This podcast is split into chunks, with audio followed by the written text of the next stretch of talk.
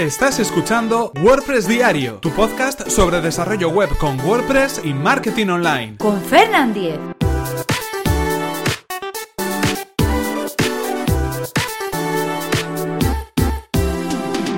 Jueves 22 de junio de 2017. ¿Cómo trasladar un dominio de proveedor? Hola, ¿qué tal? Comenzamos con un nuevo episodio de WordPress Diario, donde íbamos a hablar acerca de cómo trasladar un dominio de proveedor, cómo cambiar el agente registrador de un dominio, es decir, cómo tener un dominio que antes teníamos en otra empresa en una nueva empresa, un nombre de dominio, un registro de dominio, pues bien, eso es lo, que vamos a explicar en el episodio de hoy.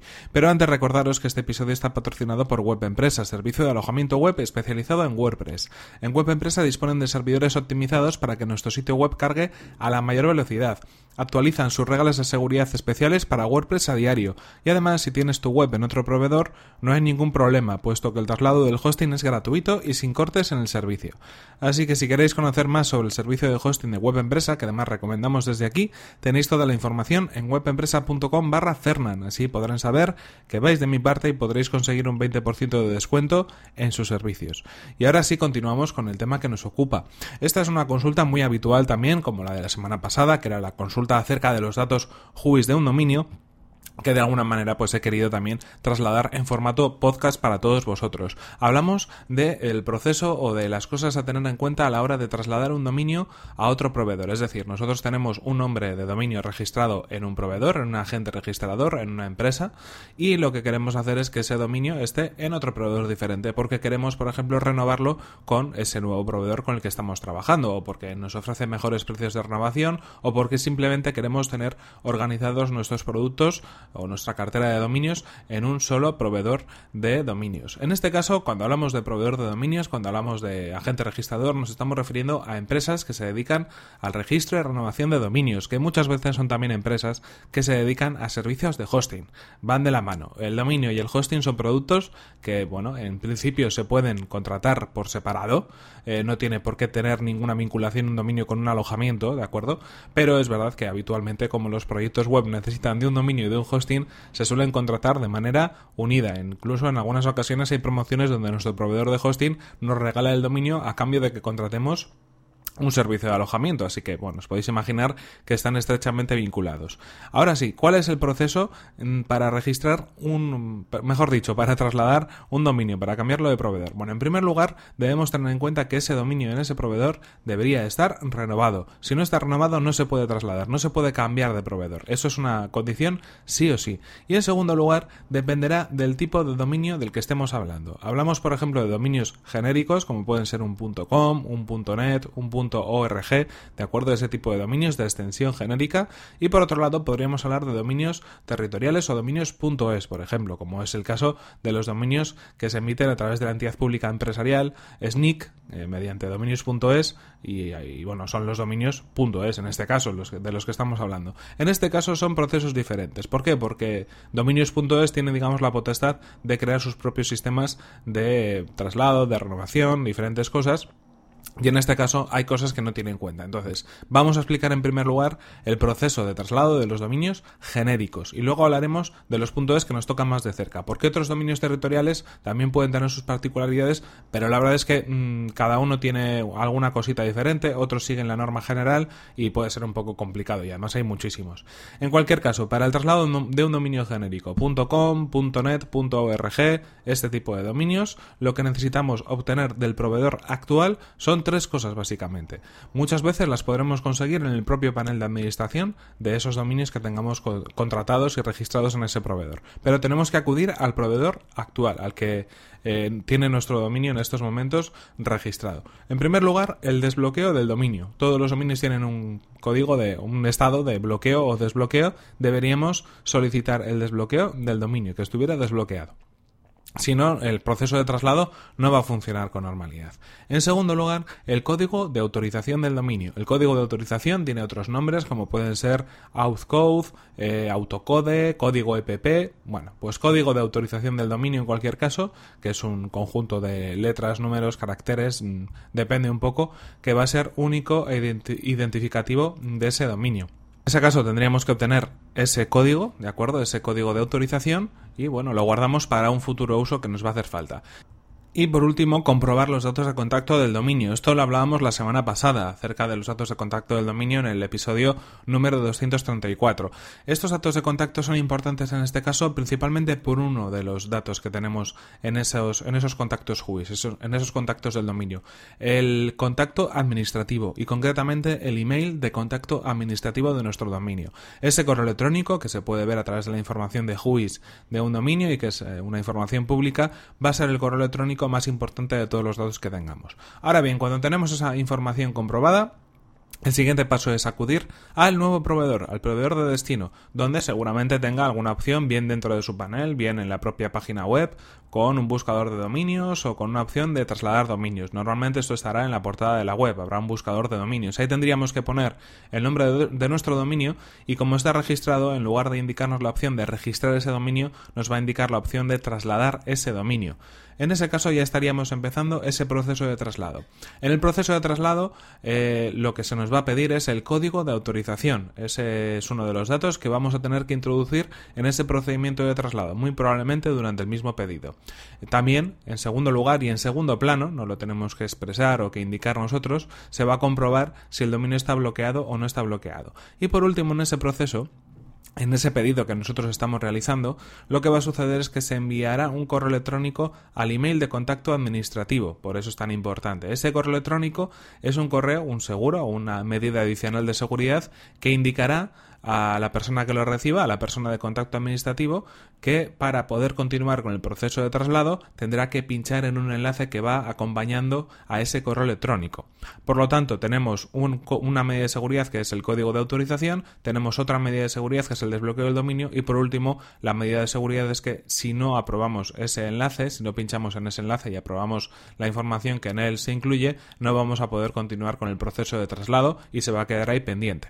Eh, hay que tener en cuenta que en este tipo de dominios, .com, .net, .org, los dominios de extensión genérica que comentábamos y otros dominios similares, ¿de acuerdo? El .info también sería así, .biz también sería así. Eh, cuando hablamos de este tipo de dominios, el proceso de traslado implica dos cosas. Implica, por un lado, que vamos a tener que realizar un importe en concepto de renovación adelantada del dominio. Es decir, cuando nosotros hacemos este traslado del dominio, en teoría el proceso es gratuito, pero sí que vamos a tener que abonar el importe de renovación adelantada. ¿Esto qué quiere decir? ¿De acuerdo? Porque hay veces que la gente se sorprende cuando traslada un dominio y se le cobra el importe de registro o de renovación de ese dominio. Vale, lo que quiere decir es que cuando nosotros, eh, si por ejemplo nosotros tenemos un dominio que caduca en febrero de 2018, vamos a poner un ejemplo. Si vamos en enero de 2018 con el dominio activo todavía sin caducar y realizamos un traslado de dominio, se nos va a cobrar un importe X, el importe que esa empresa tenga de renovación del dominio. Y ese dominio, cuando finalice el proceso, automáticamente va a quedar renovado en, virtud de ese importe por un año más. Esto quiere decir que se renovará no en enero del 2019, sino en febrero del 2019, que era la fecha de, caducidad de ese dominio, ¿de acuerdo? Entonces, realmente no estamos perdiendo nada, no perdemos ni meses, ni nada por el estilo, podemos trasladar el dominio en cualquier momento, no hace falta que sea el último día justo antes de la caducidad para así evitar que se nos cobren meses de más, no, no es necesario, se pueden eh, trasladar tres meses antes, cuatro meses antes, seis meses antes, es indiferente, de hecho es recomendable hacerlo con tiempo por si acaso porque, eh, como decimos, lo que va a suceder es que se le van a añadir 12 meses más a la fecha de caducidad que ya tenía el dominio. El dominio siempre va a caducar el mismo día y en el mismo mes en el cual fue registrado, siempre y cuando nunca se deje expirar ese dominio. Siempre va a ser la misma fecha de caducidad. Si lo registrasteis en su momento en febrero de determinado año, siempre caducará en esa fecha de febrero de los años sucesivos. Esto es algo a tener en cuenta. Y ahora, por último, y para terminar, el proceso del traslado de los dominios.es. Sería exactamente lo mismo que hemos hecho hasta ahora con los dominios genéricos, solo que en lugar de tres cosas a tener en cuenta, como eran código de autorización, desbloqueo y el correo electrónico de contacto administrativo, solamente nos importa el correo electrónico de contacto administrativo. Es la única cosa previa que tenemos que comprobar o revisar en nuestro dominio.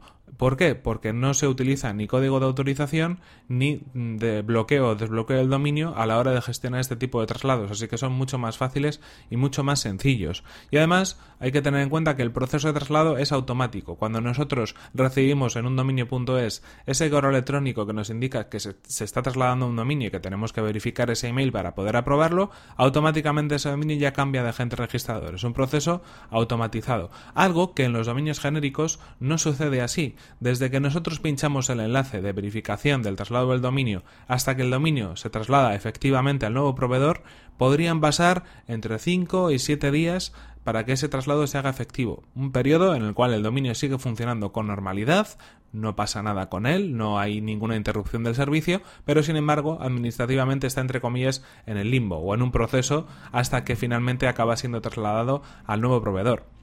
Así que por un lado los dominios.es tienen menos sistemas de seguridad para ser trasladados, son más rápidos de trasladarse porque el mismo día en el cual aprobamos el email de verificación están trasladados y en ese sentido son más ágiles ¿no? a la hora de, de poder hacer un cambio de, agente registrador. Y además en, este, en estos casos no debería implicarse la renovación del dominio, aunque muchas veces los proveedores de dominios sí que eh, siguen la misma norma y renovan los dominios eh, .es como los .com, .net, .org en el momento del traslado. Esto ya es un tema administrativo de facturación de cada una de las empresas, ¿de acuerdo? Así que bueno, básicamente este es un poco el proceso. Eh, no sé si tenéis dudas, si tenéis consultas. Yo sé que es un tema que igual no todo el mundo conoce a la perfección porque tampoco se ha enfrentado al traslado de un dominio, pero es una cosa interesante de conocer porque al final estamos hablando de que si tenemos un sitio web o varios sitios web, los dominios son una parte fundamental, aunque sea un poco más administrativa o de gestión de lo que tiene que ser ese sitio web. Así que bueno, saber un poco el proceso de traslado me parecía también interesante recogerlo en este, en este podcast. En cualquier caso, lo que os comento siempre, si queréis enviarme alguna consulta sobre este tema, ya sabéis que lo podéis hacer sin ningún tipo de problemas. Eh, eso sí, esto ha sido todo por hoy. Aquí tenemos que terminar el episodio, se nos acaba el tiempo. Y aquí terminamos, como decimos, este episodio número 239 de WordPress Diario. Eso sí, no sin antes recordaros que este episodio ha sido patrocinado por Web Empresa, servicio de alojamiento web especializado en WordPress. Disponen de servidores optimizados para que nuestro sitio web cargue a la mayor velocidad, reglas de seguridad para proteger nuestras instalaciones y soporte especializado en WordPress. Si queréis conocer más sobre su servicio, que además recomendamos desde aquí, tenéis toda la información en webempresa.com barra Fernan. Así podrán saber que vais de mi parte y podréis conseguir un 20% de descuento en sus servicios. Y recordad que si queréis poneros en contacto conmigo, lo podéis hacer a través de mi correo electrónico fernan.fernan.com.es o desde mi cuenta de Twitter, arroba fernan. Ahí esperaré todas las preguntas, consultas o sugerencias que me queráis hacer. Muchas gracias por vuestras valoraciones de 5 estrellas en iTunes, por vuestros comentarios y me gusta en iVoox y por compartir los episodios de WordPress Diario en vuestras redes sociales. Nos vemos en el siguiente episodio que será mañana mismo. Hasta la próxima. Un tema apasionante el de los dominios. Un poco complejo, pero merece la pena. Dominios de Internet, ¿no? Los dominios que tenéis vosotros, mis dominios, ¿no? Como terrenos y tierras y cosas así, ¿no? Los nombres de dominio, el punto .com y todo eso. Bueno, creo que se había entendido, pero por si acaso...